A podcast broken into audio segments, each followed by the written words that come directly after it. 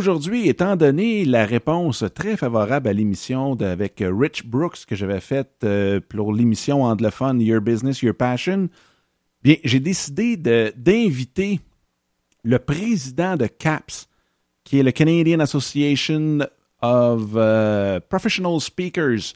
Son nom est Stéphane Simard et Stéphane est un gars que je connais depuis longtemps, qui est excessivement généreux et en même temps, ce fut le premier invité à En Affaires avec Passion et le premier à y revenir pour une deuxième fois. Donc, une émission excessivement euh, chargée d'informations pour toute personne qui s'intéresse à tout ce qui entoure le métier de conférencier. Mais, comme à l'habitude, je vous souhaite la bienvenue à ce 38e épisode de En Affaires avec Passion.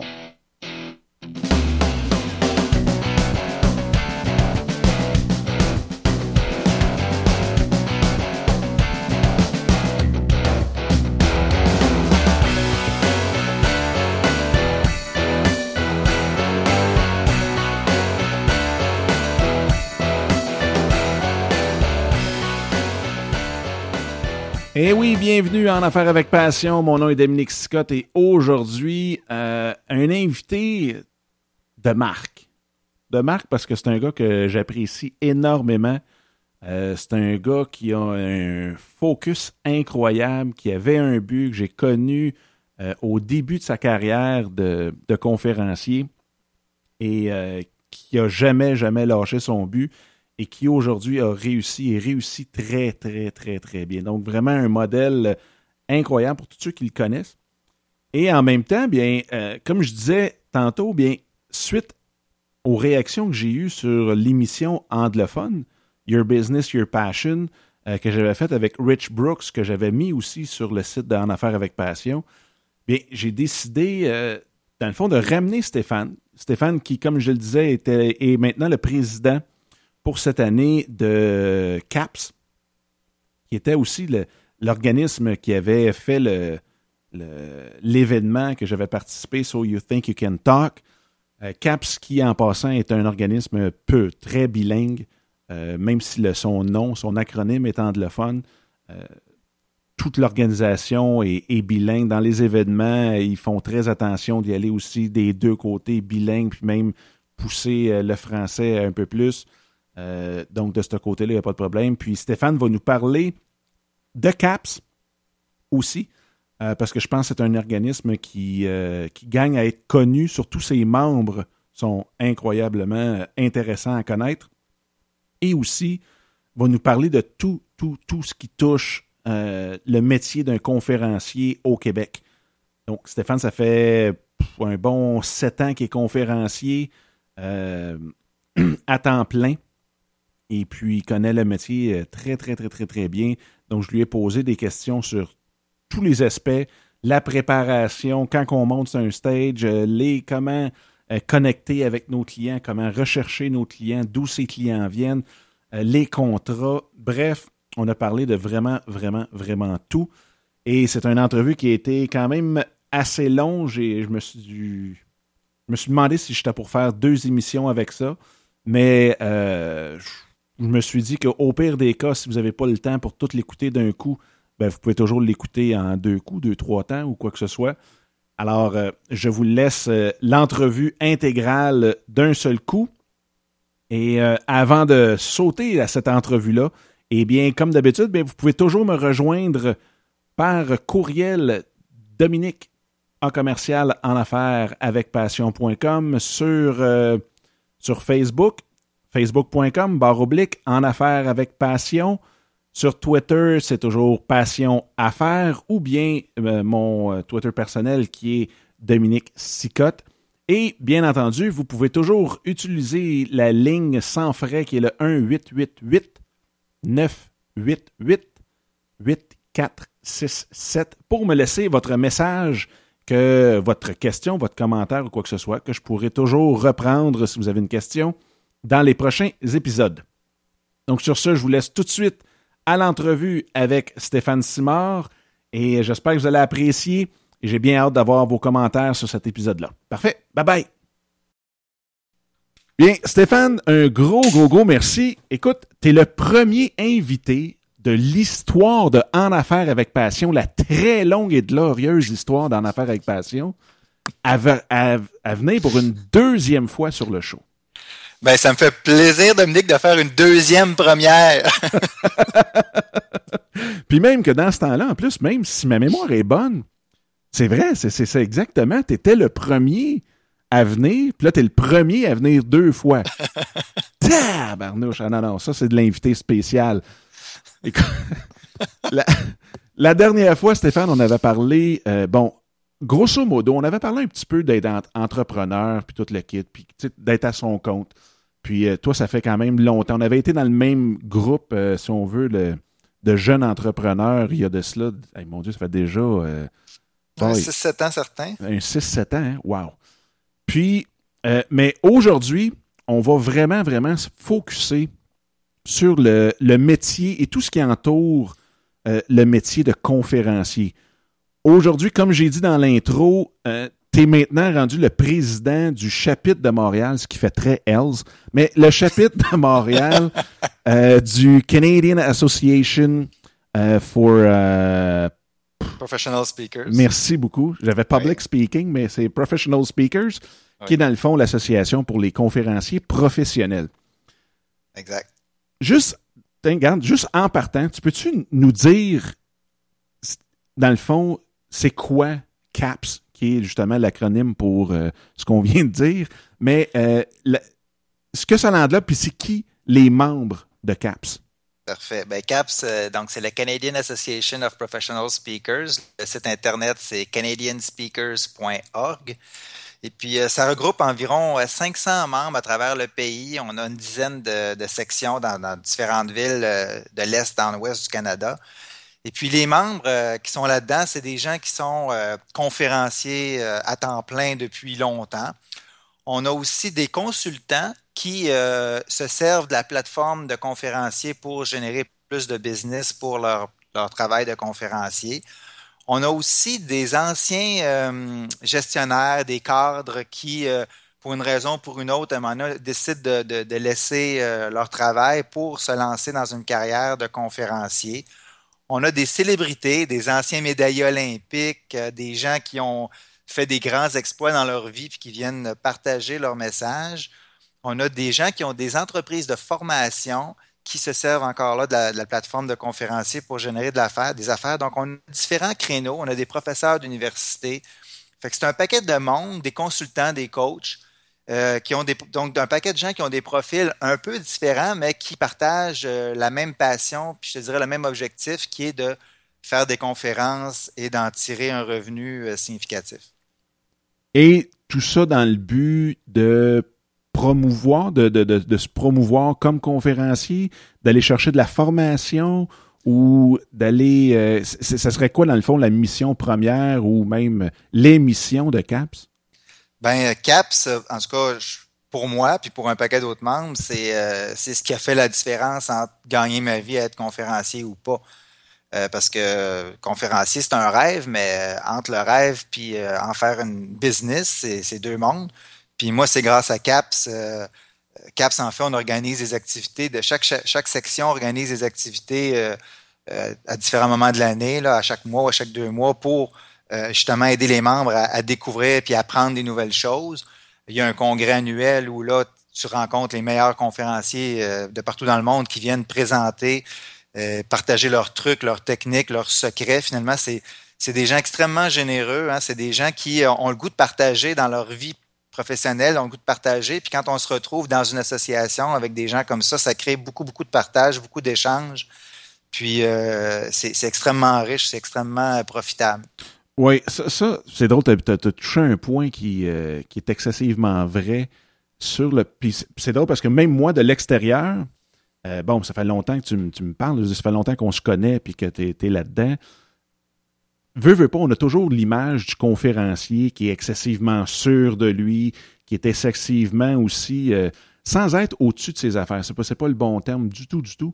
C'est plus tu sais, c'est quelqu'un sur un stage qui parle puis qui est tellement sûr de lui et ainsi de suite que des fois on se dit ben est-ce que c'est il est approchable ou est-ce que euh, c'est facile justement d'aller demander quelque chose, soutirer des, conseils ou quoi que ce soit? Puis, euh, bon, le, monde le sait parce que j'ai même mis une photo sur le, sur le site euh, dans la dernière semaine. J'ai participé à un événement, puis c'était mon premier, j'avais jamais, jamais, puis en même temps, t'étais même pas là, fait que je pouvais même pas connaître personne dans la salle. Mais euh, j'ai complètement changé mon ma vision d'un conférencier où est-ce que j'avais rarement vu autant de monde ensemble. Donc, on était peut-être, je me souviens pas, là, grosso modo, peut-être une quarantaine, peut-être un petit peu plus, euh, de gens dans la salle qui étaient tous des conférenciers, avec la facilité qu'il y avait de s'entretenir avec tout le monde et que tout le monde est intéressé à notre histoire, puis d'aller demander des conseils. Puis le monde, on dirait, même les conférenciers, on dirait qu'ils voulaient absolument donner des conseils. Euh, donc, si jamais il y en a qui ont la même vision euh, que moi j'avais auparavant, euh, c'est complètement, complètement erroné. J'avais rarement vu un groupe aussi tissé, serré que ceux de CAPS. Puis probablement que c'est généralisé dans toutes les associations à travers le Canada, ou bien à travers CAPS à travers le Canada.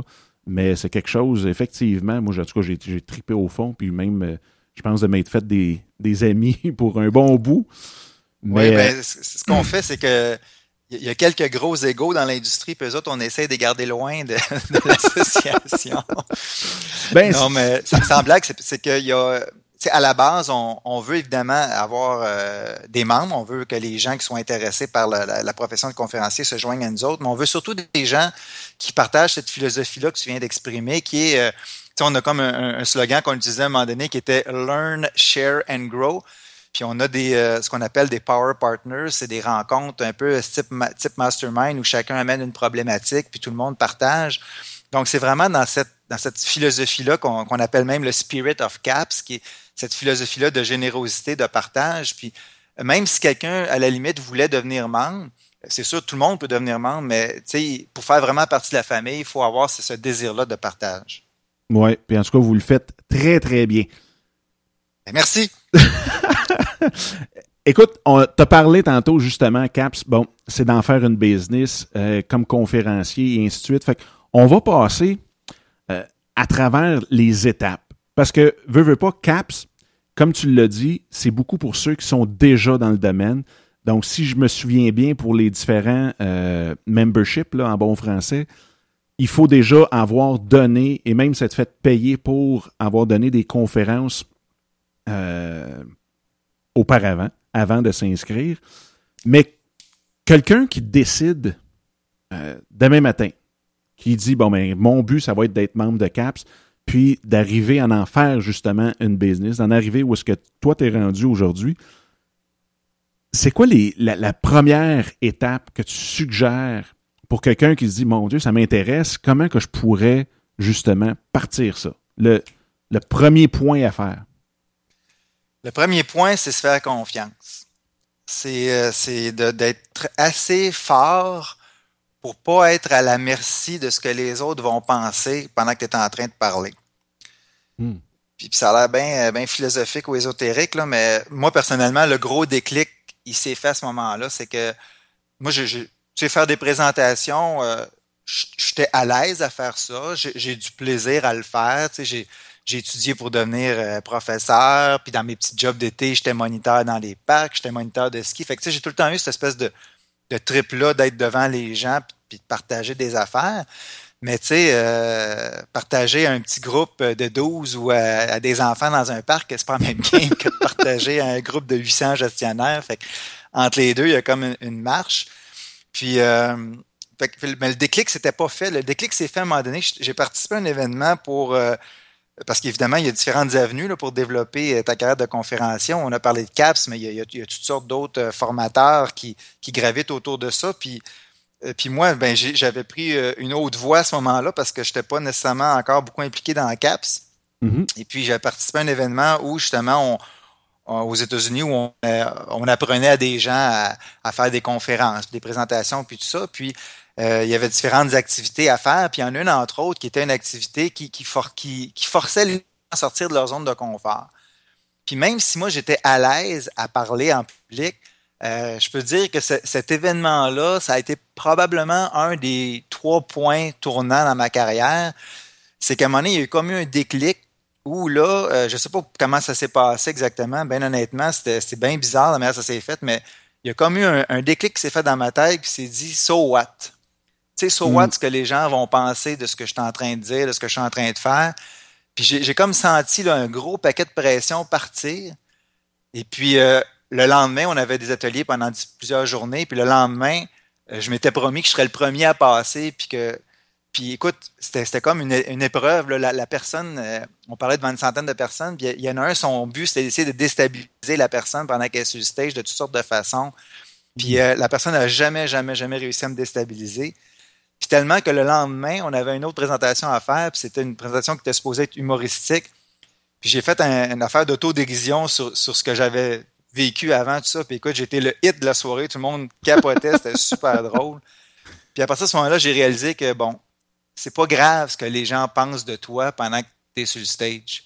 Puis je te dirais que c'est la, première, première chose qu'il faut réussir à, à, vaincre puis à surmonter. Puis je vois encore beaucoup de conférenciers aujourd'hui, des gens qui, qui font des présentations, puis tu vois qu'ils sont pas encore rendus là, sont habiles à présenter, c'est intéressant, mais c'est pas c'est pas la, il manque une petite coche, puis cette coche-là, je pense qu'elle vient de, ça, de, vaincre cette peur-là, d'avoir de ce que les autres peuvent penser de toi.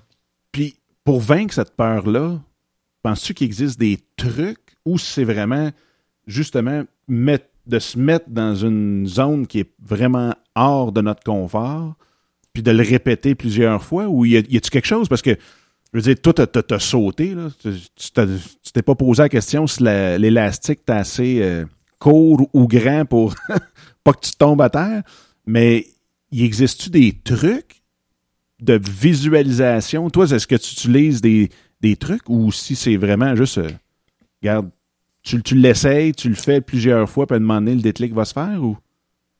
Mais je pense que c'est important d'être bien encadré. Tu sais, l'histoire que je te racontais, c'est ça s'est fait dans un cadre de, de, structure, de formation. Puis, tu sais, il y avait, il y avait comme une stratégie en arrière de ça. Dans mon cas, ça a marché. Ça veut pas dire que ça, ça marche dans le cas de tout le monde, mais euh, il y a, a d'autres façons. Je pense que un autre point tournant dans, dans mon apprentissage, ça a été de faire euh, ce qu'on appelle un bootcamp.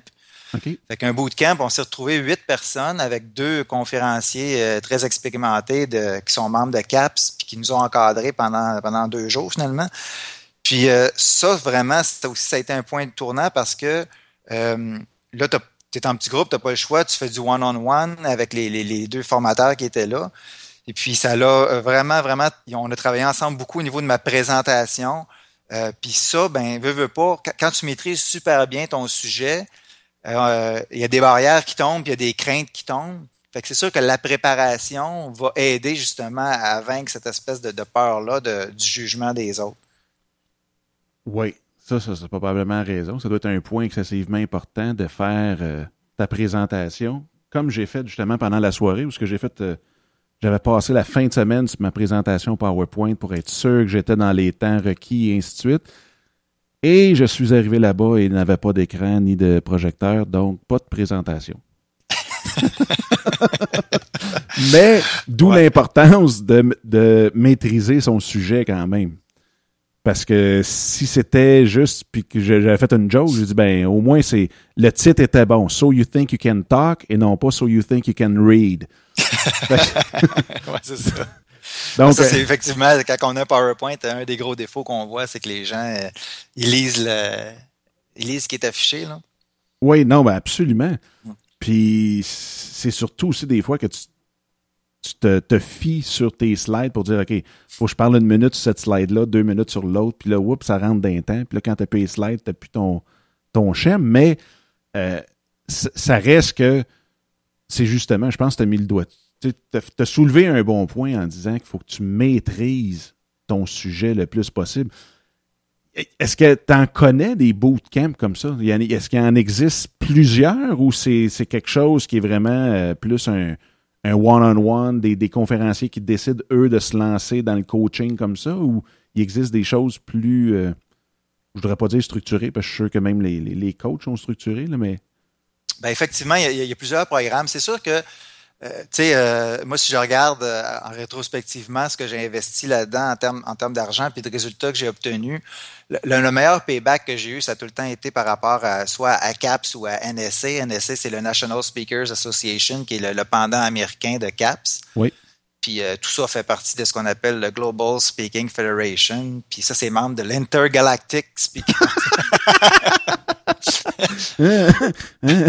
Bref, il y a à peu près une douzaine de pays là, qui, ont, des associations de conférenciers. Puis avec puis NSA aux États-Unis, c'est vraiment le, plus gros groupe là, avec euh, au-dessus de 2000 membres. Euh, il y a beaucoup, beaucoup de choses qui se font évidemment là-bas, soit au niveau des congrès annuels ou en parallèle à ça. Euh, comme si euh, en juillet euh, cette année, le congrès annuel de NSC va se faire à Philadelphie. Puis dans le cadre du congrès, il y a tout le temps ce qu'on appelle avant le Cavett Institute. Cavett, c'est le fondateur de NSC. Puis à chaque année, il y a comme une journée qui est un genre de super bootcamp où là, tu as les top conférenciers, Les Brown, Patricia Fripp, etc., etc., qui sont là présents puis qui partagent leur, leur expérience. Fait que ça, c'est un, une journée intense où vraiment quelqu'un peut apprendre euh, énormément. Euh, il y a toutes sortes de programmes aussi qui sont structurés euh, par des individus, par d'autres organisations qui sont aussi efficaces, mais je te dirais que des fois, c'est assez coûteux. Puis quand on regarde ce que CAPS et NSC offrent, je trouve que le, retour sur investissement, c'est probablement ce qu'il y a de mieux. Donc, si les gens veulent, découvrir d'autres programmes. Je pense qu'en allant sur le site de soit du canadianspeakers.org ou en allant sur le National Speakers Association aux États-Unis, euh, les gens vont trouver beaucoup, beaucoup de sources d'informations. Puis de faire affaire avec un membre de ces associations-là, parce que chacun offre ses programmes. Tu sais, je pense à Patricia Fripp, entre autres, qui, euh, offre justement des programmes pour comment devenir conférencier. Je pense que si on fait affaire avec un membre, on est sûr d'avoir un, de faire affaire avec quelqu'un qui, gagne sa vie avec ça. Mhm. Déjà, c'est rassurant, puis tu sais que tu vas en avoir pour ton argent. Puis, parlant de gagner sa vie, est-ce que pour quelqu'un qui voudrait se partir en conférence, parce que bon, ils ont quelque chose à dire, y a-tu des sujets qu'il faut éviter, ou y a-tu. Comment qu'on fait pour. Comment je vais J'essaie de faire un peu le lien avec un, un podcast où est-ce qu'il y a quand même le choix du sujet, le choix de l'angle comme tel. Euh, est-ce qu'il y a une façon de découvrir le sujet? Euh, tu sais, moi, si je prends comme, je, vais prendre un peu mon, mon exemple, bon, j'adore le podcasting, mais de là, on en faire une conférence, il faut que je choisisse quand même un angle possible dessus. Donc, ça peut être la production du, du podcast, ça pourrait être l'histoire du podcast, ça pourrait être le côté marketing du podcast là, on, est toujours dans l'angle ou dans l'optique de gagner sa vie. Est-ce qu'il y a une façon que tu suggères de justement choisir son sujet et l'angle du sujet? Bien, premièrement, il faut le sujet de façon générale, c'est important de prendre un sujet qui nous intéresse, qui nous passionne, ça c'est sûr. Il faut, surtout éviter de vouloir trouver un sujet qui est à la mode ou un sujet qui va, qui va être à la mode bientôt, puis essayer de, essayer d'être comme à l'avant de la vague. Là. Mhm. Euh, ça, ça, ça fonctionne pas parce que à un moment donné, tu vas, tu vas t'orienter dans toutes sortes d'avenues puis tu seras pas reconnu pour un expert de rien. Fait que ce qu'il faut, c'est choisir, comme on dit en anglais, pick a lane, c'est choisis-toi une voie. Donc, choisis-toi un, un, thème général. C'est comme moi, dans mon cas, ça a commencé avec Génération Y. Mhm. Mais le thème général, c'est comment on peut attirer, mobiliser et fidéliser des employés. Fait que ça, c'est le thème de base, c'est le thème qui, qui, m'a allumé dès le départ. Donc, une fois que ça c'est choisi, après ça, ben c'est sûr qu'il faut que tu regardes à, quel, à qui va s'adresser ce que tu vas faire. Fait que c'est quoi les marchés potentiels de ça? Fait que tu peux être, tu vas avoir une passion, par exemple, pour le podcasting, mais qui a euh, la capacité monétaire de payer pour ça? Fait que mm-hmm. moi, dans mon cas, euh, quand j'ai commencé, génération Y, bon, j'ai toujours eu un intérêt pour, pour partager avec les jeunes, puis tout ça, fait que c'est venu de ça. Puis je te dirais qu'au départ, je voulais euh, faire des conférences dans les écoles. OK. Puis il y en a des conférenciers qui, qui réussissent à gagner leur vie comme ça. Puis euh, je me suis dit, bon, ben, je veux aider les jeunes, fait que je vais faire tourner dans les écoles, puis tout ça, mais au Québec, c'est assez difficile de vivre juste de ça parce qu'aux États-Unis, il, il, y a un circuit qui existe, puis il y a des conférenciers qui sont là-dedans à temps plein, puis ça fonctionne très bien, mais au Québec, c'est un petit peu plus limité. Donc, il a fallu que je me dise, bon, mais qui d'autre peut être intéressé à découvrir c'est quoi cette nouvelle génération-là de jeunes, qu'est-ce qui les allume, puis tout ça. Puis là, le déclic s'est fait avec mon expérience de gestionnaire, euh, gérer du monde, attirer du monde, comment on peut faire pour mobiliser des employés. Fait que là, le déclic s'est fait dans ma tête. Je dis oui, les entreprises sont prêtes à payer pour ça parce que un employé qui part, euh, ça coûte cher. Un employé que tu n'es pas capable d'attirer, qui n'est pas motivé, ça, coûte cher à l'entreprise. Donc, j'ai gardé le même, la même direction. là, j'ai essayé de voir qui était prêt à payer pour ça. Puis dans mon cas, c'est sûr que quand je m'adresse à, des entreprises ou à des associations ou à des, regroupements de gens d'affaires, euh, ben, ils ont, un budget, donc c'est plus facile. Fait que oui, il faut avoir un sujet qui nous passionne, mais en même temps, il faut être sûr qu'en bout de ligne, il y a quelqu'un qui va être capable de te signer un chèque pour que tu puisses continuer à, faire vivre ton entreprise, puis à, à prendre des formations, puis à te développer. Donc, c'est de choisir le sujet et essayer de trouver l'angle corporatif de ton sujet. Oui, ben là, moi, je parle de mon exemple corporatif, mais il y en a qui font dans le grand public aussi. il y a des gens qui font des, euh, des, des, choses qui sont peut-être plus motivation, des, des conférenciers motivateurs, grand public. Tu je parle, je mm. pense à, mettons, euh, Jean-Marc Chaput, qui est un classique, mais il y en a d'autres. Euh, fait que, tu sais, il y a des gens qui organisent des événements publics puis qui réussissent, mais tout le monde a à peu près un volet business, dans le sens un volet corporatif. Euh, puis même si tu regardes du côté du show business, hein, il y a bien des artistes qui font qui gagnent leur vie à faire des spectacles, mais ils refuseront jamais non plus aller faire un party de Noël d'une grosse entreprise qui est prête à les payer. Fait que je pense que ça fait partie du modèle. Tu, as la clientèle grand public, mais en même temps la clientèle corporative qui, qui est surtout pas à négliger, je pense. Mais il n'y a aucun conférencier qui irait donner une conférence dans un party de Elf. C'est encore drôle. il, y a bien des, des conférenciers que si tu leur donnes un chèque puis un auditoire, ils vont y aller. aïe, aïe, aïe. Ah, OK, on a choisi notre sujet, on a choisi l'angle du sujet. Euh, après ça, comment qu'on fait pour se faire connaître? Est-ce que c'est encore l'écriture du livre qui est un des plus puissants de ce côté-là? Est-ce que c'est pratiquement euh, obligatoire d'écrire un livre pour être reconnu comme conférencier ou comment ça fonctionne? Ça serait quoi les étapes après ça, une fois qu'on a trouvé notre sujet? Bon, mais comment qu'on se fait pour se faire connaître? Ben moi, je suis, euh, encore un, adepte, un fidèle adepte du livre euh, pour plusieurs raisons. Le livre, un, juste le processus d'écriture d'un livre te force à maîtriser très bien ton sujet, à faire des recherches sur ton sujet, à faire des entrevues sur ton sujet. Puis tout au long du processus d'écriture du livre, ta pensée, elle se précise, les messages clés ressortent. Euh, tu sais, une structure d'un livre, ça, te force à mettre de l'ordre, à faire du ménage dans, tes idées, puis à présenter d'une manière qui va intéresser les gens. Fait c'est comme un, mmh. grand, une grande façon de préparer comme il faut une conférence qui va venir après. Fait que juste, juste cet exercice-là, de toute façon, tu vas avoir à le faire. Peut-être pas sous la forme d'un livre, mais il va falloir que tu fasses des recherches si tu fais une conférence, il va falloir que, tu ailles voir des gens, il va falloir que tu te renseignes sur ce qui se passe dans le monde pour faire des, liens puis tout ça. Fait que, tant qu'à faire ce travail-là, pourquoi pas euh, le mettre sous forme de livre? Et puis ce qui vient en prime, évidemment, avec un livre, c'est que là, tu as de la visibilité parce que ton livre est en librairie, puis surtout, euh, tu deviens euh, tout d'un coup un expert parce que il y a plein de monde qui rêve d'écrire des livres, puis ça en écrit quand même beaucoup des livres, mais il y a pas mal plus de livres qui sont pas écrits qu'il y en a d'écrits, dans le sens qu'il y a bien des gens qui voudraient le faire, mais qui le font pas. Donc, mm. si toi, tu as, le courage, la détermination d'en faire un, euh, ben c'est sûr que tu te démarques en partant. Je veux moi, je prends mon exemple. Euh, quand j'ai commencé, quand j'ai sorti mon livre, Sa génération Y, c'était en 2008, si je me souviens bien. Puis euh, à ce moment-là, il n'y en avait pas de livres sur le marché là-dessus. Après ça, il y en a, il y en a quelques-uns qui sont sortis. Mais après ça, il y a surtout beaucoup de consultants puis de gens qui sont improvisés conférenciers sur ce sujet-là. Mais en mhm. bout de ligne, si moi j'étais un organisateur d'événements, puis je vais inviter un conférencier qui va me parler des, du concept du multigénérationnel, si j'ai le choix entre euh, un ou deux conférenciers qui ont écrit des livres là-dessus, puis du monde qui, ont lu le livre de Stéphane Simard, puis qui sont montés une conférence après, je veux dire, j'aime autant faire affaire avec le vrai gars, tu sais. Absolument. Donc ça, c'est sûr que ça te positionne euh, comme un expert. Et puis le troisième élément à ne pas négliger, c'est le, c'est le revenu. C'est une source de revenus. Je veux dire, moi, les livres que j'ai écrits, Euh, là, je veux mon quatrième qui va sortir bientôt, l'ADN d'un employeur de choix. Mais jusqu'à maintenant, avec les, trois autres livres que j'ai écrits, ça a généré, je te dirais, euh, pas loin de 100 000 en vente de livres. Donc, euh, évidemment, il y a des coûts parce que c'est moi qui est l'éditeur dans ce cas-ci, mais c'est quand même une source de revenus non négligeable. Absolument.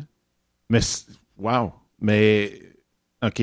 Sauf que, est-ce que tu dirais que c'est comme ça pour tout le monde, par exemple? Parce que toi, tes livres ont vraiment été euh, appréciés, mais si tu prends tous les conférenciers, est-ce que c'est tout le monde qui fait de l'argent avec leurs livres? on a tellement d'histoires qu'au Québec, même quand tu es auteur à 100% tu ne fais pas une scène avec tes livres. Ben, c'est sûr qu'un contrat typique d'un auteur avec une maison d'édition, euh, c'est pas super payant parce que normalement, l'auteur reçoit à peu près 10% euh, de, redevances sur les livres vendus. Fait que c'est sûr que tu fais le calcul vite vite, là, euh, au Québec, il se vend en moyenne 300 livres par, par publication. Oups. Fait que, tu sais, si tu vends 300 livres à 25$, 10% de ça, ça fait pas grand-chose, ça c'est certain. Mais euh, tu peux avoir différentes ententes avec les éditeurs. Tu sais, moi, j'ai dit tantôt, dans, dans, mon cas, c'est moi qui édite moi-même mes livres, mais tu peux. Euh, aujourd'hui, les éditeurs sont plus flexibles qu'avant. Fait que si, si, moi, je veux me faire éditer par une grande maison euh, québécoise, ben, je suis capable de négocier quand même, d'avoir, de pouvoir acheter des livres à un prix préférentiel, puis après ça, moi, je peux les revendre à ma clientèle durant les conférences. C'est sûr que les gens, sais, quand tu donnes une conférence, puis les gens aiment ça, euh, ils vont vouloir aller plus loin. Pas tout le monde, mais ça intéresse quand même un pourcentage de gens qui vont vouloir pousser la réflexion plus loin. Puis à ce moment-là, ben, d'offrir un livre sur place, c'est sûr que c'est un revenu euh, à, pas négliger. Hmm, excellent. Puis, est-ce que tu dirais que tes apparitions médiatiques, parce que tu es quand même souvent euh, Capital, Capital Action, hey boy. Canal Argent. Canal Argent, tout un flashback là-dessus. Canal Argent et ainsi de suite, est-ce que tu as vu une grande différence? Puis, premièrement, c'est parce que c'est toujours l'œuf ou la poule. Est-ce que tu crois que tes livres t'ont apporté dans les médias, que les médias ont aussi eu l'effet de levier euh, concernant la promotion de, ta business, dans le fond? Oui, ben c'est sûr que c'est bon que tu mentionnes les médias, Dominique, parce que ça aide. C'est difficile de savoir exactement dans quelle proportion. Puis ça, c'est un peu la, la, variable avec laquelle il faut. Hmm. C'est comme du wishful thinking. Tu espères que ça va te donner quelque chose, mais tu ne sais pas trop. Du côté des médias, honnêtement, c'est difficile de, voir le payback de ça bien concret. Euh, mais c'est sûr que quand tu écris un livre, tu envoies un communiqué aux, médias. Et les médias, habituellement, sont assez réceptifs à, ça. Donc, euh, un, ça donne une première occasion de communiquer avec les médias. Puis après ça, ben, c'est une relation qui se bâtit. Hein, c'est comme dans n'importe quoi. Puis, euh, tu es invité une première fois, ça va bien, les gens ont aimé ça. Puis là, ben, tu es rendu un expert parce que tu as publié un livre. Fait que si jamais, à un moment donné, il y a un autre sujet chaud de l'actualité qui a rapport euh, au monde du travail puis les jeunes, ben, euh, tu te rappelles-tu, autrefois, on a invité Stéphane Simard, il a fait une bonne job. Ouais, OK, on va, on va le rappeler. Fait que c'est comme ça que les, relations se bâtissent. Fait que le livre peut être effectivement le prétexte. C'est pas le seul, mais ça peut être le prétexte pour commencer à bâtir une relation avec, avec des, des, représentants des médias. Puis, euh, c'est sûr que ça aide en termes de visibilité, puis ça aide aussi en termes de notoriété, parce que sur mon site, c'est sûr que moi, je m'en sers. Tu sais, je vais, je vais mettre de l'avant les, les, entrevues que j'ai données, puis je me gênerai pas pour dire que je suis allé au Canal Argent, puis que je suis allé à VTL, puis que je suis allé à Radio-Canada, puis tu sais, tout ça, ça fait partie de, de l'image, si on veut, de, de l'expert. Absolument. Puis euh, quand, quand tu magasines un conférencier, quand tu es un organisateur d'événements, puis tu magasines un conférencier, tu vas voir les différents sites web. Euh, si quelqu'un est assez bon pour être invité à la télé, ben quelque part, c'est rassurant pour un organisateur d'événements de se dire bon, mais écoutons, euh, s'il est assez bon pour aller à Radio-Canada, il doit être pas pire pour parler devant ma gang. Hein? Oui, puis ça doit être. Il doit avoir aussi un effet où est-ce que quand la gang, justement, t'as probablement déjà vu à la télé, il y a une préparation de l'audience qui doit être quand même assez. Euh, ça doit avoir un effet là-dessus. Euh, ou est-ce que si tu as passé un peu partout, puis que justement les gens dans la salle ont déjà entendu parler de toi, euh, puis qu'ils t'ont déjà vu comme expert, ça doit déjà t'aider à, entre guillemets, réchauffer la salle ou à tout de moins avoir un, une oreille attentive en partant, ou ça, euh, tu as d'autres trucs pour réchauffer la salle? Ben, pour réchauffer la salle, un bar open, c'est le temps en non, c'est pas vrai, surtout pas. Mais euh, oui, c'est sûr que ça aide parce que euh, c'est sûr que, tu sais, comme organisateur d'événements, encore, je me mets dans la tête de quelqu'un qui organise ça, d'inviter, euh, mettons, si j'organise une journée complète avec quatre conférenciers, si c'est quatre personnes qu'on n'a jamais entendu parler personne, est-ce que je vais me payer 100 dollars, mettons, pour participer à cette journée-là? Tu sais, je suis pas sûr. Fait que mm. souvent, les organisateurs d'événements, ils cherchent à avoir une espèce d'équilibre avec un, un, expert dans leur industrie, un expert sur un sujet, puis peut-être quelqu'un d'un peu plus euh, euh, connu du point de vue média, puis tout ça. Donc, effectivement, pour driver aussi des gens dans leur événement, parce que, veut, veut pas, faut. L'organisateur d'événements, lui, son but, c'est d'attirer le plus de monde possible, puis l'image du conférencier va, l'aider, lui, dans, son travail. Absolument. Donc, on a vu comment on, comment on choisissait notre sujet. On vient de voir comment qu'on fait pour se faire euh, connaître, dans le fond, promouvoir notre service, notre produit. Euh, maintenant, là, bon, on est engagé. C'est quoi ton, ta journée typique? Comment tu comment tu, prépares ton, ton apparition? Ouf, ça se dit-tu, ça? Préparer son apparition. ça fait Audini pas mal, mais euh, Comment ça se passe avant que tu montes sur un stage? Comment ça se passe? Est-ce que ta préparation, justement, est déjà commencée deux jours avant parce que tu as parlé à quelqu'un ou comment ça fonctionne? Oui, ben c'est, une super bonne question parce que les gens, euh, en tout cas moi, ça a même au début, tu sais, je voyais euh, un conférencier sur le stage, puis je me disais, ah, ça a l'air facile, puis c'est cool, ben puis c'est vraiment bon. Puis là, euh, tu as l'impression que c'est, ça, s'est, ça s'est passé juste là. c'est comme moi, des fois, les gens me demandent Hey, crime, les gens payent tant que ça pour une conférence d'une heure. Tu sais, ouais, mais c'est parce que ça dure pas juste tout a vu une heure, mais il y a bien des affaires avant, puis il y a même des affaires après. Puis écoute, il y, a, il, y a, tellement d'approches différentes. Moi, je vais, je vais dire la mienne, qui, ben est inspirée de, de, quelques années d'expérience.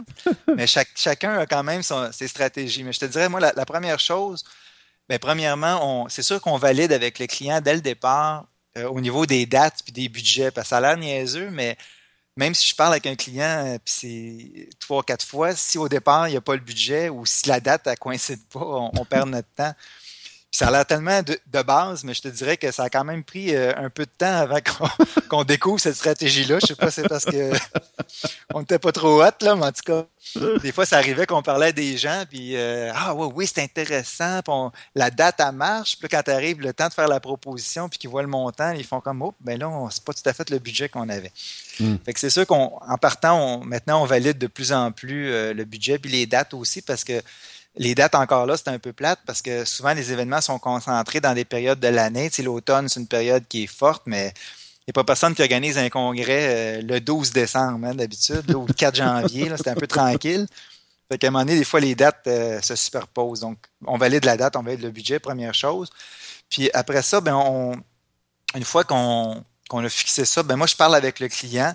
Euh, pendant, mettons, une trentaine de minutes pour comprendre, bon, mais qui fait partie du groupe, je leur demande aussi c'est quoi euh, les objectifs, c'est quoi qui euh, finalement si on se reparlait un an ou trois mois ou un mois après l'événement, c'est quoi qu'ils voudraient qu'il soit passé, c'est quoi les, ce qui va se passer après l'événement, ça va être quoi mon impact là-dessus?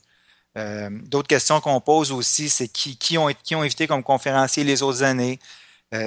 S'il y avait une chose qui voudrait changer sur le conférencier l'année passée, ça serait quoi? Euh, ça, c'est le genre de questions que les gens aiment. Parce ah, c'est vrai, l'année passée, c'était bon, mais c'était pas assez pratique. Ah, OK, parfait. Ben, cette année, je vais m'assurer que ça va être euh, très pratique. Tu sais. fait que, euh, genre de choses comme ça. Puis après ça, ce qu'on fait aussi, dépendamment des, des situations, ça va arriver que je vais m'entretenir aussi avec des futurs participants à l'événement. Donc, exemple, l'Association des pharmaciens propriétaires du Québec. je lui demande de me fournir le nom de trois personnes qui vont participer à l'événement. Et puis, euh, je les appelle. Donc, avec eux autres, euh, on passe un 15 minutes, une demi-heure au téléphone pour que je comprenne c'est quoi leurs enjeux, c'est quoi leurs défis.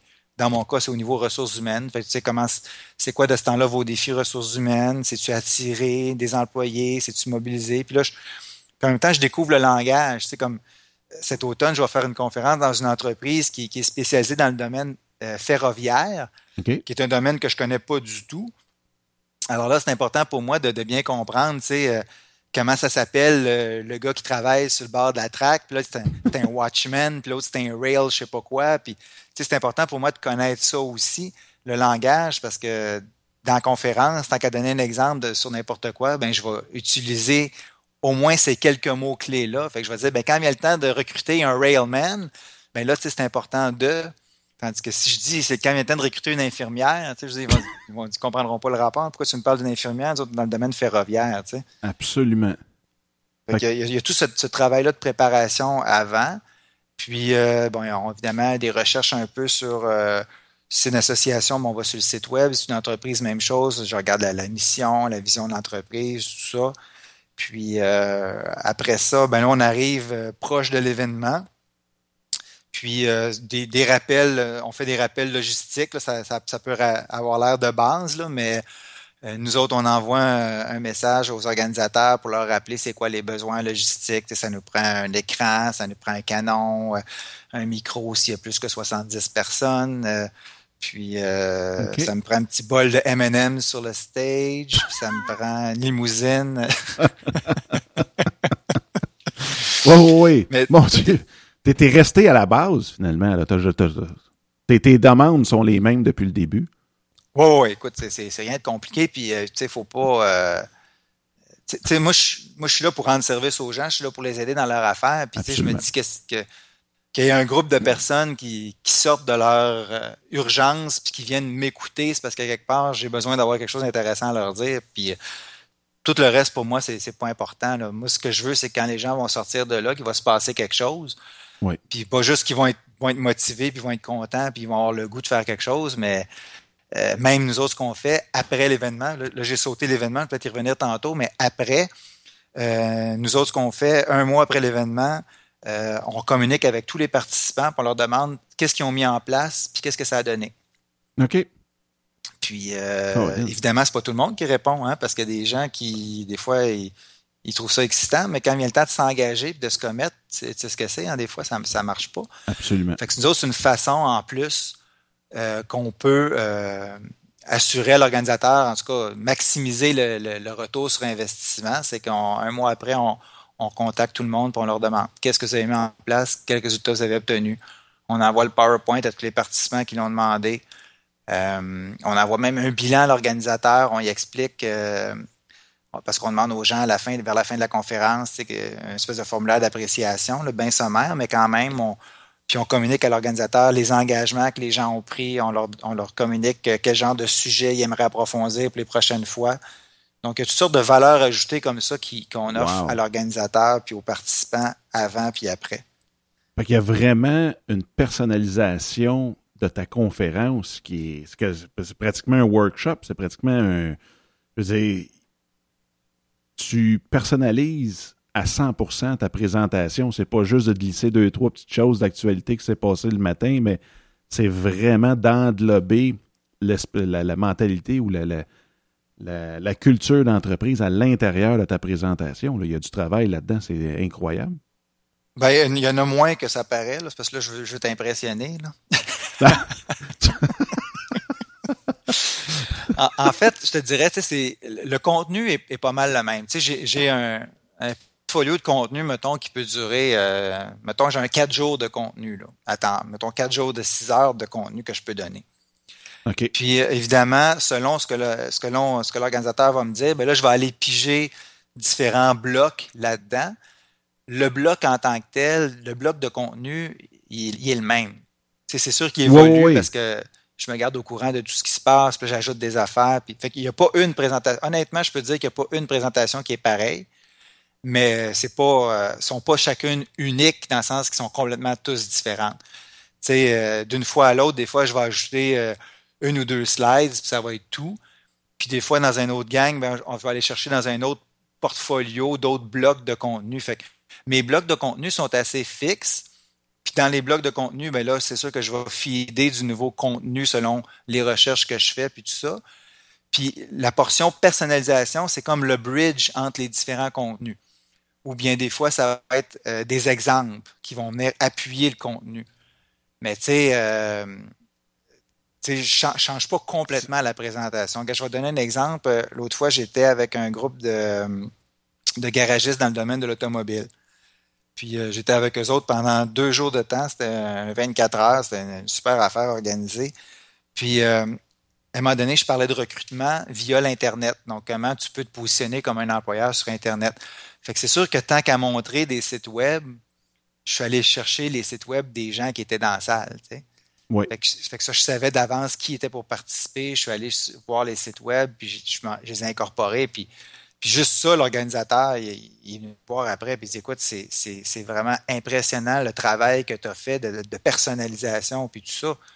Mais tu toi, puis moi, j'ai fait, je suis allé voir une quinzaine, une vingtaine de sites web, puis j'ai choisi là-dedans trois, quatre exemples. Euh, mais le reste, c'était quand même des blocs de contenu assez fixes que j'utilise une fois à l'autre. Oui, non, ben écoute, je comprends qu'après un bout, ça devient facile, mais de montrer à la personne qui t'a engagé, dans le fond, que tu as fait ce bout-là de plus, parce qu'il y en a qui sûrement, en quelque part, qui viennent, donnent leur présentation, puis c'est un bloc, puis c'est d'attitude, puis ils s'en retournent. Euh, de faire tout ce suivi-là, euh, c'est assez spécial. Puis même, ça démontre encore une plus grande maîtrise du sujet parce que, d'après ma grande expérience incommensurable dans le domaine, non, mais c'est drôle parce que on rit, mais quand j'ai fait le. C'est même pas un show, mais quand j'ai fait l'activité de CAPS, euh, c'est quoi, il y a déjà deux, trois semaines de ça, euh, le fait de ne pas avoir de slide, de ne pas avoir de slide de rien, ben, ce que ça faisait, c'est tu veux, par rapport à la salle, donner des petits insides ou faire une petite parenthèse par rapport au monde qui sont dans la salle. Mais si tu maîtrises pas bien ton sujet, puis si tu l'as pas vraiment dans la tête, de fermer la parenthèse puis de repartir où ce que tu étais, c'est excessivement tough. Ah oui, puis écoute, euh, je te félicite parce que moi j'ai toujours un PowerPoint. mais, mais ça, mais on, va y, on va y revenir au PowerPoint, par exemple, parce que là, on vient de voir là, justement la préparation. Fait que, on a vu le choix du sujet, on a vu euh, la promotion en temps. Là, on s'est fait engager. On a vu la préparation avant, parce que même si on a parlé un petit peu de l'après, ça reste qu'il faut que tu le prépares avant ta conférence, euh, tous les sondages, puis ainsi de suite que tu fais après. Euh, est-ce que tu as un truc maintenant, là, tu sais, tu es, en arrière du rideau, ou en tout cas, tu es en quelque part, puis tu as les 200 personnes dans la salle, t'as dit au début que toi, ton déclic, c'était dans le fond, ils peuvent penser à peu près ce qu'ils veulent. Euh, bon, peut-être pas dans ces termes-là, là. mais, mais euh, as-tu des trucs pour justement capter l'attention? Est-ce qu'il y a quelque chose, tu sais, j'ai déjà lu en quelque part qu'il faut que tu remercies bien chaleureusement la personne qui vient de te présenter ou euh, est-ce qu'il y a quelque chose que tu fais quand tu montes sur le stage? Euh, je ne sais pas, il y a peut-être des petits gars avec des drapeaux euh, de Stéphane Simard chaque barre des escaliers tu leur donnes un petit coup de micro pads. Euh. Y a-tu quelque chose que tu fais quand tu montes sur le stage pour enlever la nervosité et même capter tout de suite l'attention? oui, mais ça se passe un petit peu avant. moi, ce que je fais, c'est que j'arrive au moins une heure avant. Euh, puis quand c'est une journée, mettons, je participe à un, congrès qui dure une journée complète, même si ma conférence est à 3 heures d'après-midi, euh, je fais mon gros devoir d'arriver euh, le matin. Puis souvent, j'arrive avant même le premier conférencier. Fait que déjà là, je trouve que hmm. l'autre gars, il se met pas mal de pression parce que le conférencier de 3 heures est déjà arrivé avant lui. Fait que là, s'il y a deux Stéphane Simard au même événement, c'est on plante la tente pour être sûr d'être le premier, c'est ça? Ouais, non, mais en fait, c'est ça. C'est d'être là d'avance. Je, je, vais te raconter une anecdote bien, bien vite. Euh, l'autre fois, je suis allé, euh, je donnais une conférence euh, aux événements InfoPresse. Puis, on était quatre conférenciers dans la journée. Moi, j'étais le troisième après le dîner. Puis, j'aime beaucoup ça, assister à ce qui se passe avant parce que je suis capable de faire des liens, puis des clins d'œil, puis tout ça. Ben oui. Puis, la première conférencière, elle a donné un exemple. Et puis, la deuxième conférencière, elle a donné le même exemple. Mais elle, elle ne savait pas que la première l'avait dit parce qu'elle n'était pas là. Ouais, fait que moi, quand je suis arrivé dans l'après-midi, je me suis dit, je vais faire une joke. Je vais dire, ben, je sais pas si vous avez entendu parler de cet exemple. Sachant que ça avait été sorti deux fois le matin. Fait que, tu sais, je pense que c'est bien important d'arriver d'avance, justement, pour savoir ce qui se passe avant. Puis des fois, même si tu es juste le seul conférencier, tu sais, comme des fois, ça m'arrive dans les événements, mettons dans les entreprises, ils font le matin, ils parlent des états financiers ou des résultats de l'année, je sais pas trop quoi. Puis moi, je fais comme la conférence de avant le dîner ou après le dîner ou peu importe. Moi, j'aime ça être là parce que je, regarde ce qui se dit, j'écoute, puis je prends des notes, puis après ça, quand je présente, j'ai l'impression d'être déjà un peu dans les dans la gang, tu sais, puis de connaître un peu le langage. Puis, tu sais, j'ai vu qui a parlé, puis je suis capable de faire des, des références. Ben, comme Dominique l'a dit ce matin, tu sais, ça c'est important. Fait que déjà là, les gens, ils disent, ah, ils, nous connaissent. Fait que les gens sont comme euh, sont comme plus enclins à, je sais pas, à me recevoir dans le groupe parce qu'ils pensent que je connais déjà un peu tout le monde. Fait, que ça, c'est la première chose pour enlever le stress, c'est d'arriver d'avance puis de jaser avec les gens. Mais ça, ça marche pas pour tout le monde. Fait que, il faut se respecter là-dedans. Moi, j'ai des collègues conférenciers qui me disent, ah, je sais pas comment tu fais, moi, il faut que je sois dans ma bulle, puis moi, je parle pas à personne, je vais aux toilettes, puis il faut que je sois tout seul. mais, mais moi, pour moi, ça, ça moi, ça, ça m'aide pas du tout. Moi, je suis là, euh, je me promène, je vais voir les gens aux tables, je serre les mains, je jase, puis je leur demande c'est quoi leur défi ressources humaines, puis tout ça. Puis, tu sais, euh, les gens, des fois, ils... C'est drôle, hein, mais des fois, ça arrive que je vais dans un événement, puis, tu sais, jase avec le monde, puis le monde, ils n'ont pas réalisé que c'est moi qui allais parler après sur le stage. Tu sais, ils me posent, ah, vous faites quoi dans vous? Oui, ben, moi, je suis conférencier. Ah, oui! Fait que, tu sais, c'est comme des fois, c'est bizarre. Les gens s'inscrivent à des événements ou participent à des choses, des fois, ils n'ont pas trop idée. Fait que juste de jaser avec les gens même à l'avance, moi, ça, ça m'aide. Puis après ça, ben, je suis même capable de faire des clins d'œil puis des liens à ce que les gens m'ont dit. Euh, puis ça, ça, ça, m'aide beaucoup, moi, à, diminuer le stress avant. Donc, l'audience, tu vas la capter euh, bien avant de monter sur le stage. Fait qu'il n'y a pas de, de joke d'entrée ou quoi que ce soit. Ça doit être ouais, ça, j'avoue que ça doit être beaucoup, beaucoup plus facile. Mais encore là, à, répéter ça, je veux dire, pour quelqu'un qui ne maîtrise pas son sujet à 100 000 à l'heure, de faire ce que tu fais, c'est énormément de pression parce que là, elle s'oblige à faire des clins d'œil, puis ouvrir puis fermer une parenthèse, c'est pas ce qu'il y a de plus facile quand tu as toute ton histoire dans ta tête, puis c'est tout structuré. C'est la différence entre un bilingue qui euh, parle en anglais sans y penser, puis l'autre qui traduit dans sa tête avant de parler. Donc, celui qui traduit dans sa tête, faut pas y mettre de, trop trop de, bruit ou d'interférence parce que il perd le fil. Ben, tu as raison. Puis écoute, euh, mais tu sais, même si tu n'arrivais pas à faire des clins d'œil, c'est pas grave. Il ne faut pas que tu te mettes cette pression-là de dire bah, parce que j'ai jasé à tout le monde, tantôt quand je vais présenter, je vais. ça peut être juste de jaser avec le monde aussi. Au départ, euh, la première étape, ce serait juste de ça, de dire ben, je vais faire le tour, puis je vais dire bonjour au monde, puis c'est juste un premier contact qui, casse la glace, puis après ça, tu fais ton affaire, puis tu restes dans ta bulle. À la limite, c'est pas trop grave pour partir, tu je veux pas non plus que les gens se mettent plein de pression, dire faut que je fasse ça, faut que je fasse ça, faut que je fasse ça. Juste de jaser, ce serait déjà bien.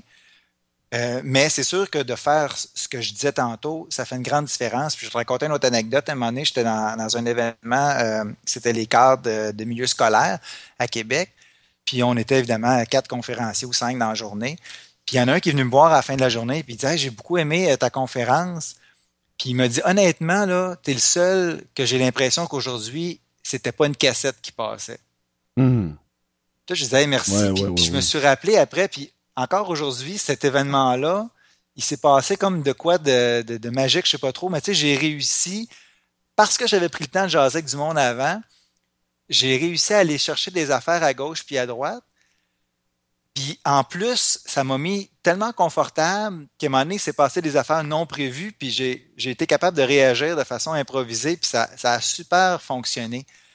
Mais si je connais moins les gens avant, c'est un peu plus gênant de commencer à, à, faire des petites jokes parce que, euh, tu sais, à un moment donné, il faut, que tu apprivoises, il hein, faut que tu apprivoises les gens, il faut que les gens t'apprivoisent. Fait que c'est, plus délicat, mais quand, quand tu jasé juste un petit peu avec tout le monde, on dirait que c'est plus facile après ça de, de faire des petites jokes. Puis je m'en rappelle encore, vois-tu, je je te le raconte là, puis c'est un flash qui me revenir. Puis euh, probablement que ça, euh, c'est ce qui fait la différence entre un conférencier professionnel qui nous marque, puis quelqu'un qui se dit Ah ben c'était cool, mais j'ai l'impression que je sais pas, hein, il était comme pas là, ou il nous a présenté son affaire, mais c'était.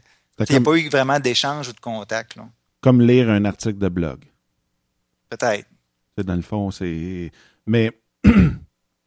ça, écoute, ça, doit vraiment être un truc euh, que je pense que tout le monde va essayer, en tout cas, parce que veut, veut pas, ça prend toujours un peu de temps, surtout si tu arrives à froid sur un stage, avant de gagner à 100%, ou à tout le moins avant d'avoir la, la, la, la, pensée ou que tu penses d'avoir gagné euh, ton audience. Fait que si ta présentation dure une demi-heure, puis tu dépasses 10 euh, minutes à, essayer de trouver toutes les, astuces possibles à, gagner de l'audience, ça doit être assez, euh, assez spécial. puis, puis l'autre chose, Dominique, aussi, qui est importante peut-être au début de dire, euh, c'est important pour la, au niveau de la présentation, la personne qui va te présenter comme conférencier, euh, il faut que toi, tu lui donnes exactement ce que cette personne-là doit avoir à dire. Ah, puis, euh, ben nous autres, des fois, les gens, ils vont chercher sur Internet, puis là, ils sortent à gauche puis à droite, mais nous autres, on leur fournit une feuille. c'est très court, et puis on leur dit, c'est ça que vous lisez.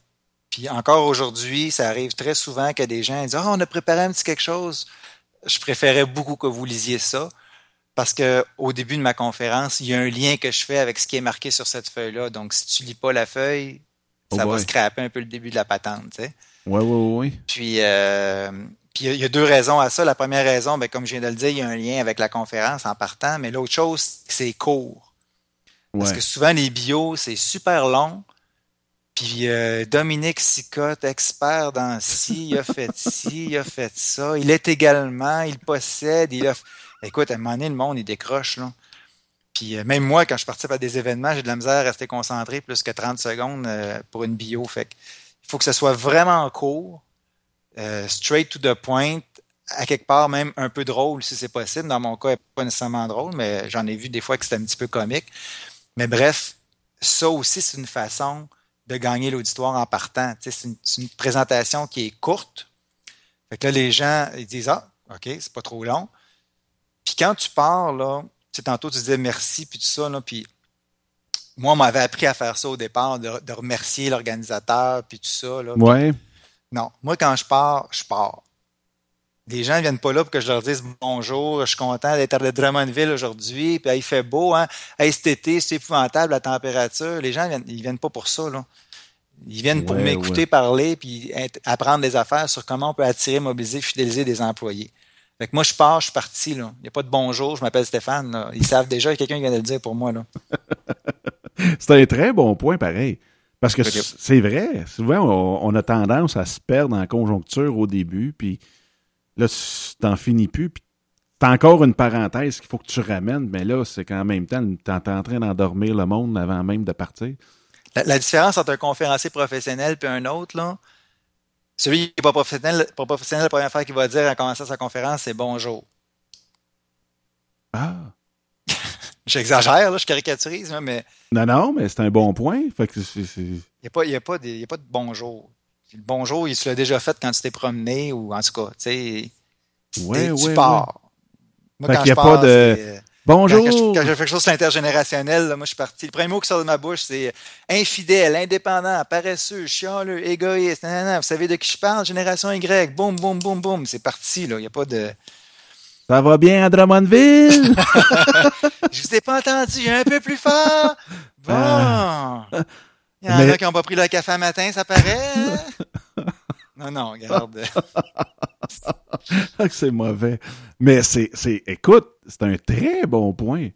Ça, ça doit être même. Euh...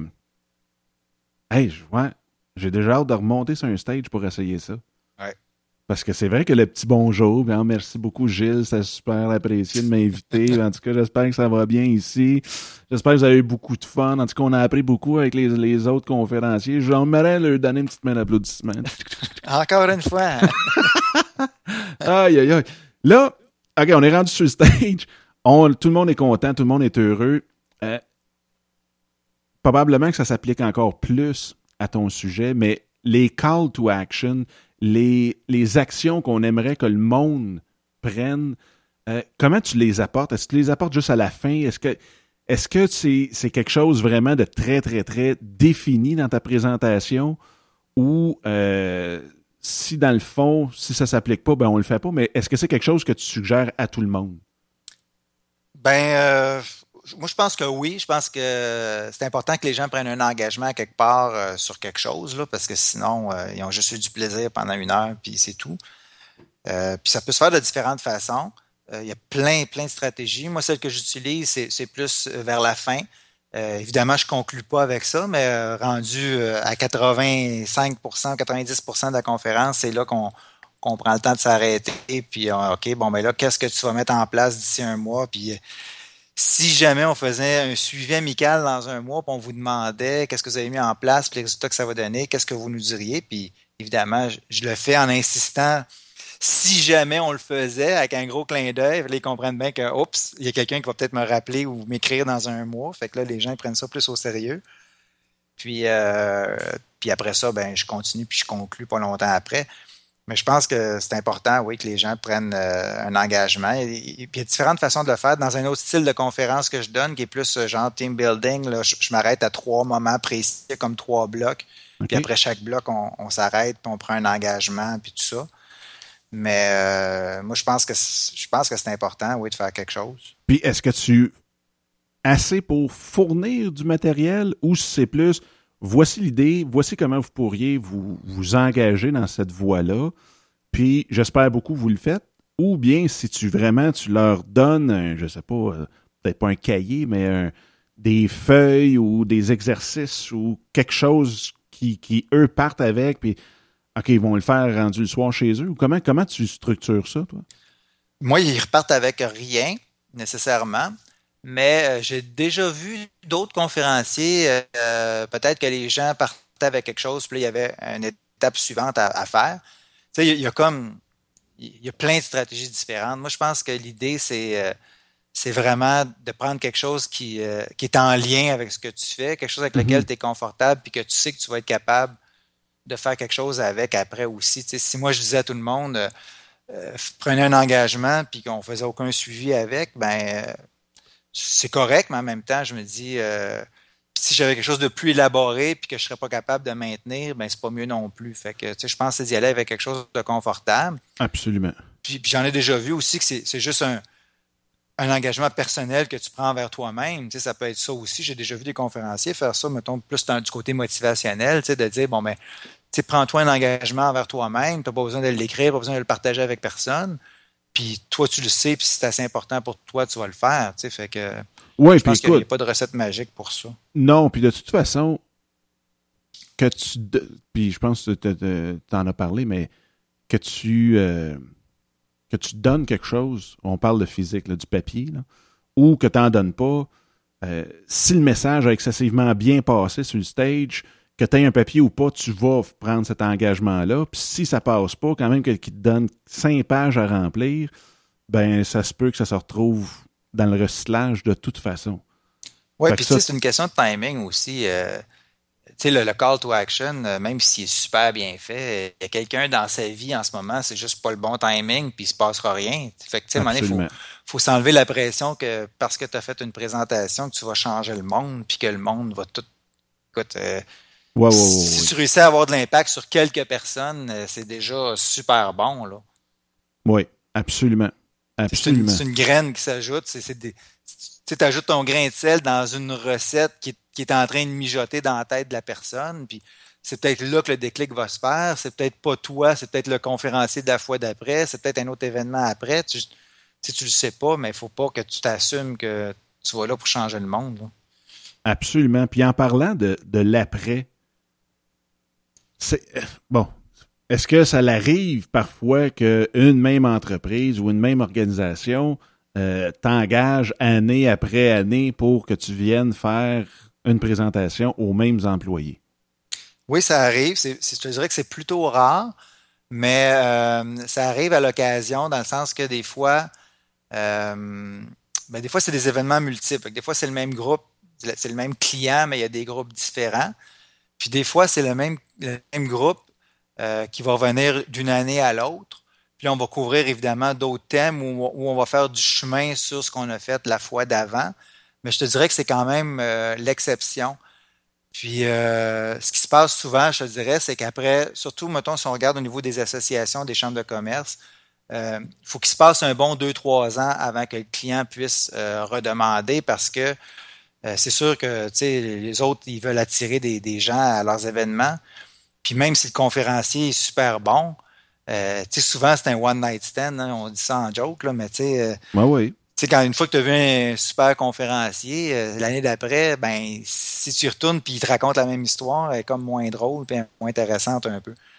C'est pour ça qu'entre nous autres aussi, on, on se réfère puis on s'aide. Euh, moi, ça m'arrive souvent de, après un événement, euh, les gens vont me dire Tu tu connaîtrais pas un bon conférencier pour l'année prochaine? Ben oui. Puis là, je réfère des, d'autres collègues qui sont membres de CAPS, puis euh, en qui j'ai confiance, puis que je sais qu'ils vont faire une bonne job. Ben ça, ça doit être un point quand même assez euh, important parce que tu dois te le faire demander quand même souvent si tu en connais un autre qui traite d'un autre sujet ou du même sujet mais d'un autre angle pour les années prochaines ou les prochaines présentations. D'où l'importance de faire ton networking avec les conférenciers professionnels qui sont inclus dans CAPS. Tout à fait. Puis euh, c'est pas accidentel, je le fais même volontairement. Je le dis aux gens. Puis même des fois avant. Comme là, la semaine dernière, je t'avais rencontré un client, puis je lui demandais Bon, mais c'est quoi ton c'est quoi ta journée? Tu sais, à quoi ça ressemble? Ah, le matin, j'ai, j'ai un conférencier qui va, qui va parler sur ce sujet-là, mais on n'a pas choisi encore. Dans l'après-midi, on, on, a un motivateur qui va venir nous présenter quelque chose. Puis là, je dis ben, est-ce que vos choix sont définitifs?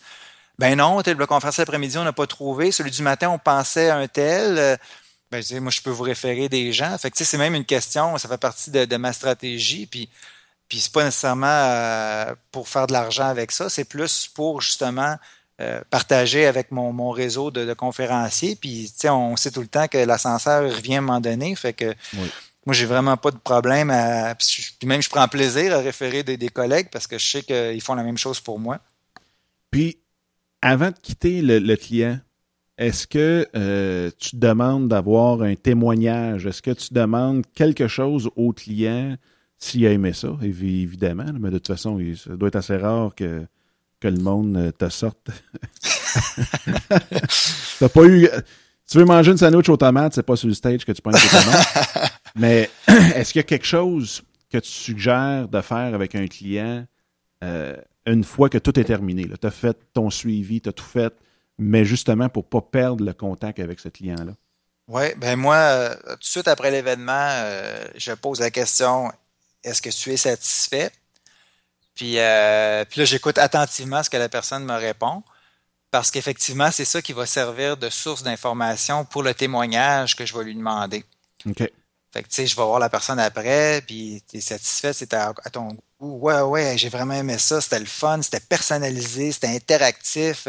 Hey, c'était même drôle, hein, les gens ont ri, puis tout ça, j'ai vraiment aimé ton affaire, euh, c'est parfait. Fait que, un, je pose la question, puis là, j'ai pris en note ça dans ma tête. Puis la, la, deuxième raison pour laquelle je pose la question aussi, c'est que quand je fais ma proposition, moi, je garantis euh, la satisfaction des gens, puis je leur dis que s'ils sont pas satisfaits, ils vont être remboursés. OK, OK. Fait que c'est pour ça que c'est important pour moi d'avoir le feedback tout de suite là. Parce que si j'ai pas le feedback là, à quelque part, euh, je vais toujours, toujours me poser la question, euh, es-tu satisfait, il est pas satisfait, faut que je le rembourse ou pas? Fait que pour moi, ça, c'est bien important de clarifier tout de suite en partant.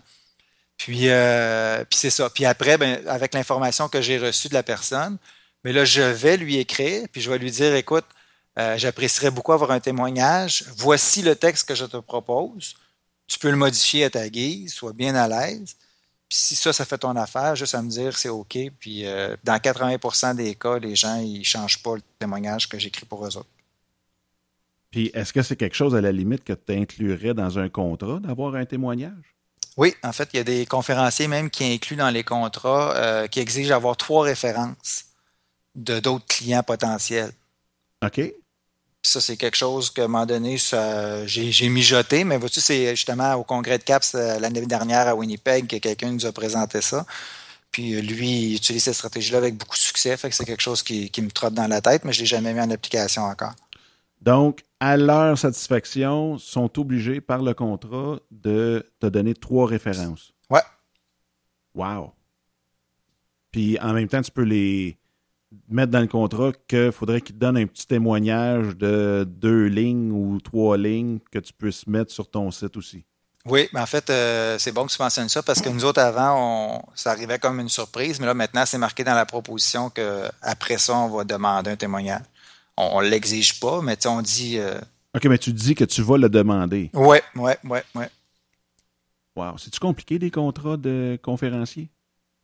Non, non, c'est pas compliqué. Euh, c'est quoi les principales clauses? Là? Non, mais tu sais, c'est des affaires de base. Là, je pense que c'est important. Nous autres, ce qu'on fait, c'est qu'on. Ben, je pense, je pense qu'on en fait beaucoup. Il y en a peut-être qui en font plus, il y en a peut-être qui en font moins, mais nous autres, on, on, présente le contexte de l'entreprise, on présente l'objectif, le contenu. Euh, après ça, ben, les tarifs, les modalités de paiement, euh, parce que c'est des affaires de base. Si jamais il y a une annulation pour une raison ou pour une autre, c'est quoi les termes, puis tout ça, la garantie de satisfaction, puis euh, puis après ça, moi, j'ajoute aussi euh, des, euh, des, critères pour choisir un bon conférencier. Fait que c'est, c'est de l'information, mais en même temps, c'est, ça ah, renforce ben aussi mon, mon branding de, de, conférencier professionnel, de dire, ben, je suis membre d'une association professionnelle, voici notre code d'éthique, voici les critères sur lesquels de regarder pour euh, choisir un conférencier. Fait que ça vient comme juste appuyer mon, positionnement. Wow. Puis là, écoute, je pense qu'on a vu pas mal toutes les étapes qu'un conférencier doit passer au travers. Tes clients, on a vu les médias, on a vu les références, euh, le référencement entre conférenciers, on a vu l'écriture d'un livre, puis on a à peine effleuré, si tu veux, tout ce qui est médias sociaux. Puis je veux pas qu'on rentre là-dedans parce que oui, je pense que ça peut devenir, c'est une source de marketing très, très fiable et très euh, puissante, ou en tout cas efficace tes clients, présentement, toi, ça fait déjà, bon, comme on l'a dit, ça fait déjà un bon 5, 7 ans, ben plus que 5 ans. Ça fait au moins 7 ans. Moi, ça fait 6 ans à temps plein. 6 ans à temps plein. Euh, tes clients viennent de où? Majoritairement, est-ce que c'est le bouche à oreille? Est-ce que ça vient de ton site web? Est-ce que ça vient des, apparitions dans les médias ou? Euh, dans mon cas, la majorité viennent de l'Internet. Le positionnement sur le web est super important. Euh, avec les bons mots-clés. Fait que dans mon cas, euh, si quelqu'un tape, mettons, génération Y conférence ou génération Y conférencier, c'est sûr que, que, je vais sortir de manière organique assez bien. J'utilise aussi les mots-clés que, que j'achète. Fait que le mot conférencier et conférence, je peux dire qu'il se vend assez cher parce qu'on est plusieurs à vouloir l'avoir. Puis, puis sinon, au niveau des médias sociaux aussi, euh, bon, évidemment, moi, je suis sur euh, LinkedIn, Twitter, puis euh, Facebook. Mais tu sais, il faut y aller aussi avec, avec notre clientèle, notre, marché cible. Oui. Puis, mais tu sais, j'en fais pas, j'en fais pas une maladie. Là, tu sais, je fais des petits pauses de temps en temps quand j'ai quelque chose à dire, puis quand, quand j'ai le temps aussi. Tu sais, je suis pas, je passe pas des heures là-dessus tous les jours. Là. C'est, quand ça donne vraiment. Puis, mais tu sais, je pense que ça fait partie, comme tu dis, de la visibilité, d'être comme mon adjointe a dit, c'est important de rester dans le paysage. Fait qu'on reste dans le paysage de cette, de cette façon-là. Tu restes cadré. oui, c'est ça. La grande question que je suis sûr que pas mal tout le monde, là, à ce temps qu'on a tout vu ça, là, se pose, là, c'est combien de temps? On décide aujourd'hui, là. On est le 25. On décide aujourd'hui d'être conférencier puis de gagner sa vie à donner des conférences. Combien de temps ça prend? Trois ans. Trois ans? Oui, ouais, malheureusement. ben écoute, c'est long parce que, euh, tu sais, juste le processus d'écriture d'un livre, veut, pas, ça prend quand même plusieurs mois. Oui. Puis pendant que tu consacres du temps à ça, bien évidemment, tu consacres pas du temps à, faire de la mise en marché, à aller voir des clients, puis tout ça. Puis euh, ben là, une fois que le livre est écrit, le temps que ça se fasse connaître, le temps que tu euh, puis tu sais, ce qui arrive dans les événements souvent, c'est que c'est des trucs qui sont organisés quand même longtemps d'avance. Tu sais, euh, euh, là, c'est un record, là, mais la semaine passée, quelqu'un qui nous a booké pour le mois de novembre 2014. On est le 25 juin 2013.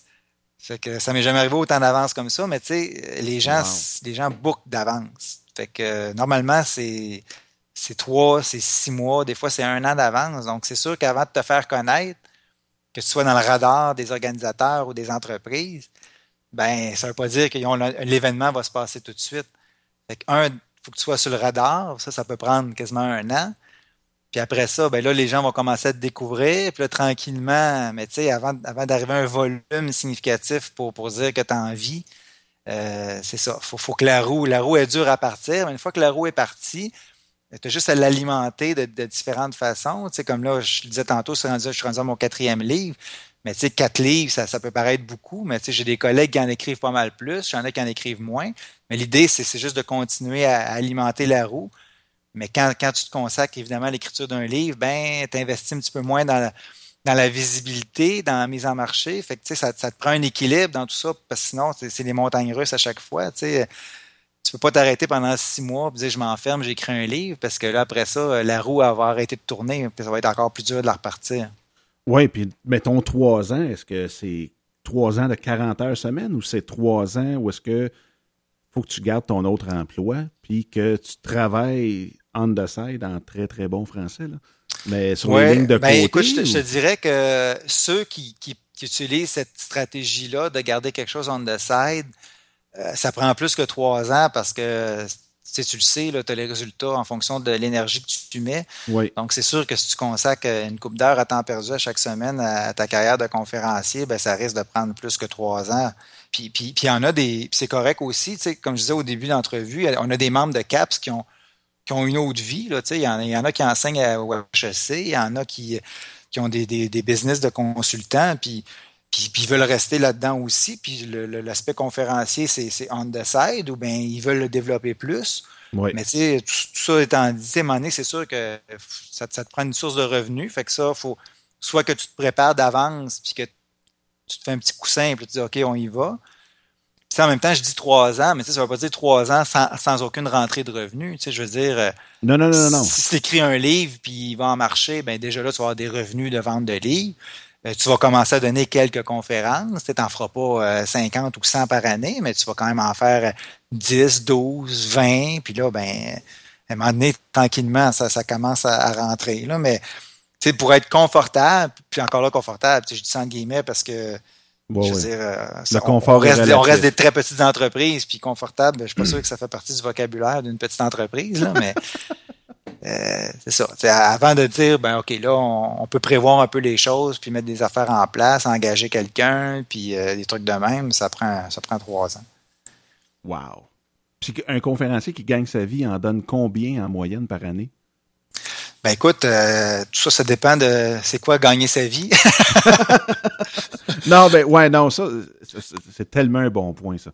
Mais Mettons que... Je dirais des, des, conférenciers qui, qui, génèrent des revenus dans les six chiffres euh, au Québec, il n'y en a pas beaucoup. OK. Puis, euh, puis, pour moi, gagner sa vie, ça veut dire ça veut dire pas mal ça parce que tu sais, veux, veux pas, il y a quand même des dépenses qui viennent avec ça, des dépenses euh, soit, soit en termes de, de, publicité, que ce soit en termes de site web, que ce soit en, toutes sortes d'affaires, en formation, je veux dire. en mots-clés. Je pense que si tu dis que tu fais juste ça, euh, puis tu tiens compte des dépenses que ça implique. Euh, si tu génères moins que 100 000 c'est plus difficile un peu, je pense, à, dire euh, je vais me consacrer là-dessus puis je vais espérer en vivre toute mes mais comme, parce que là, il faut, faut, essayer de, à cette heure qu'on a assommé tout le monde, il faut les faire rêver. Mais, mettons, à quelqu'un, bon, on va se faire payer 2000 par conférence. Fait qu'il en fait 50 dans l'année. Fait que mettons que là, ça prend 50 jours.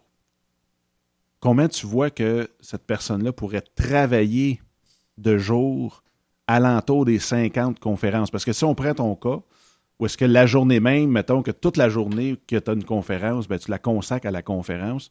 Donc, on dit que ça prend 50 jours pour 50 conférences. Mais toutes les à côté, à, là-dessus, tu rajoutes-tu un 4 jours euh, par, conférence, un 3, 2, 1 ou en moyenne, mettons, là? Ben, écoute, c'est une bonne question. Vois-tu, euh, puis on peut, prendre mon exemple. Tu moi, j'en fais une cinquantaine par année des conférences. OK. Puis avec 50 conférences par année, euh, je suis occupé à temps plein à, travailler peut-être, je sais pas, 30-35 heures dans une semaine. OK.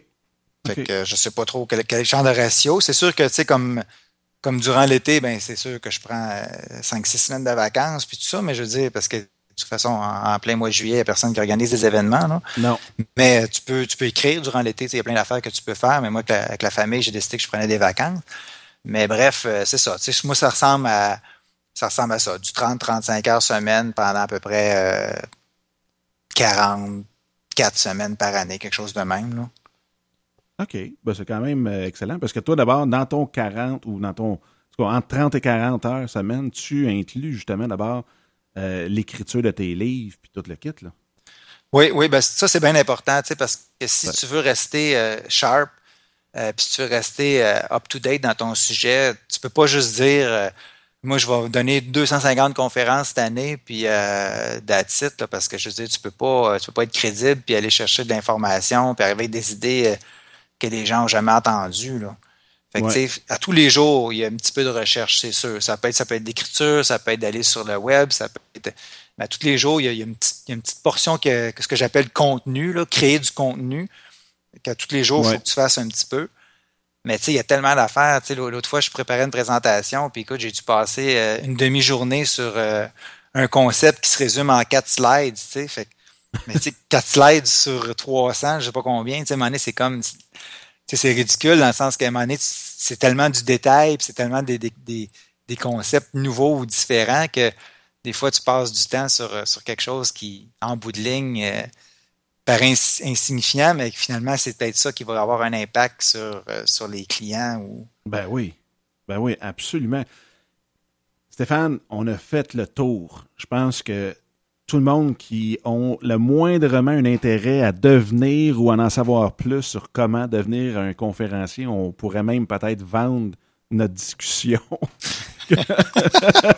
ça pourrait être devenir un produit. Une autre source de revenus, c'est bon. Mais euh, écoute, on va finir avec deux choses. Euh, un, j'aimerais ça que tu nous parles de ton livre. Ton, ton livre que tu lances bientôt. Euh, prends, le temps qu'il faut pour me dire en quoi ça consiste versus les autres livres que tu as, as écrits jusqu'à présent. OK. Ben le titre, c'est L'ADN d'un employeur de choix.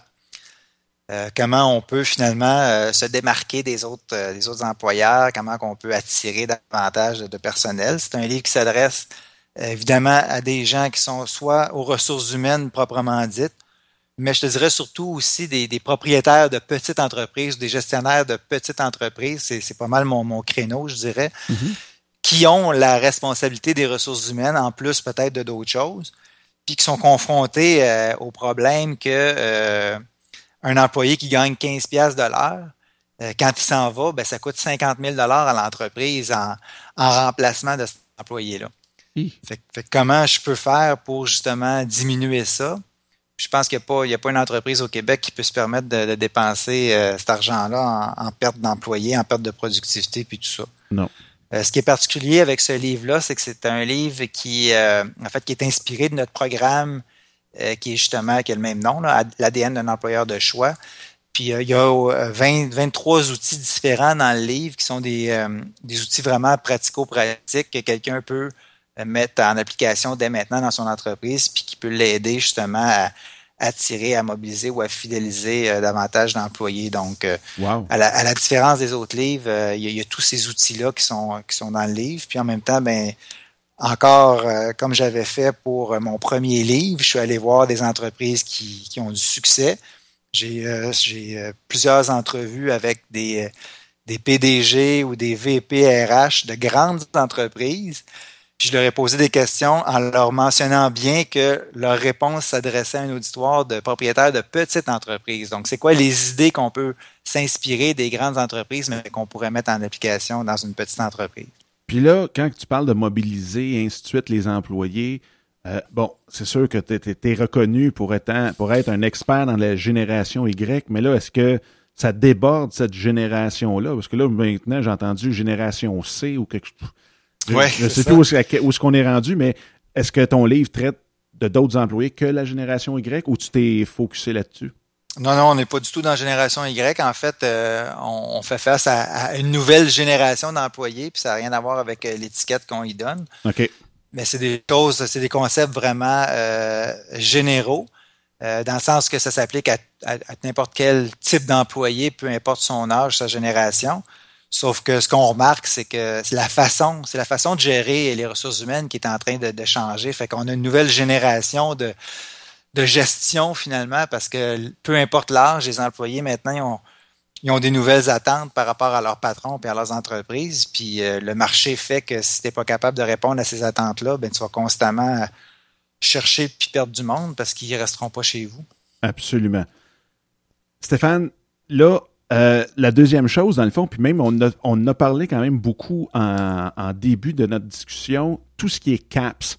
Le monde qui veut aller euh, voir pour être membre euh, de CAPS, l'adresse, est-ce que tu pourrais la répéter, s'il vous plaît? Oui, c'est www.canadianspeakers.org.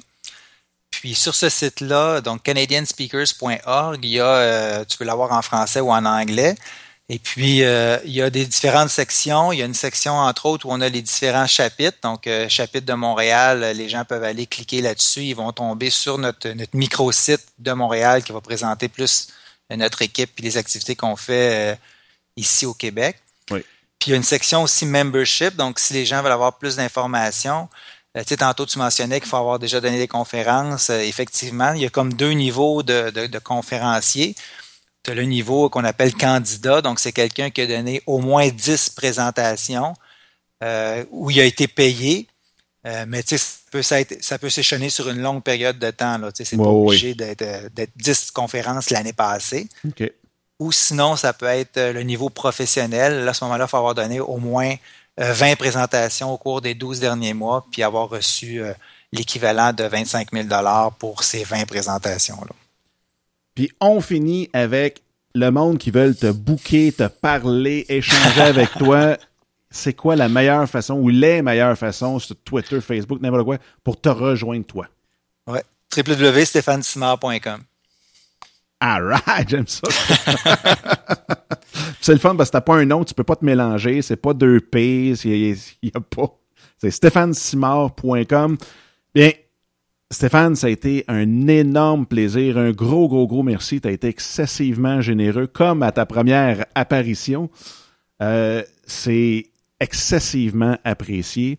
Puis j'espère que tu vas être encore le premier à revenir pour une troisième fois. c'est bon. Merci beaucoup, Dominique. C'était un plaisir. All right. Bye bye. Salut.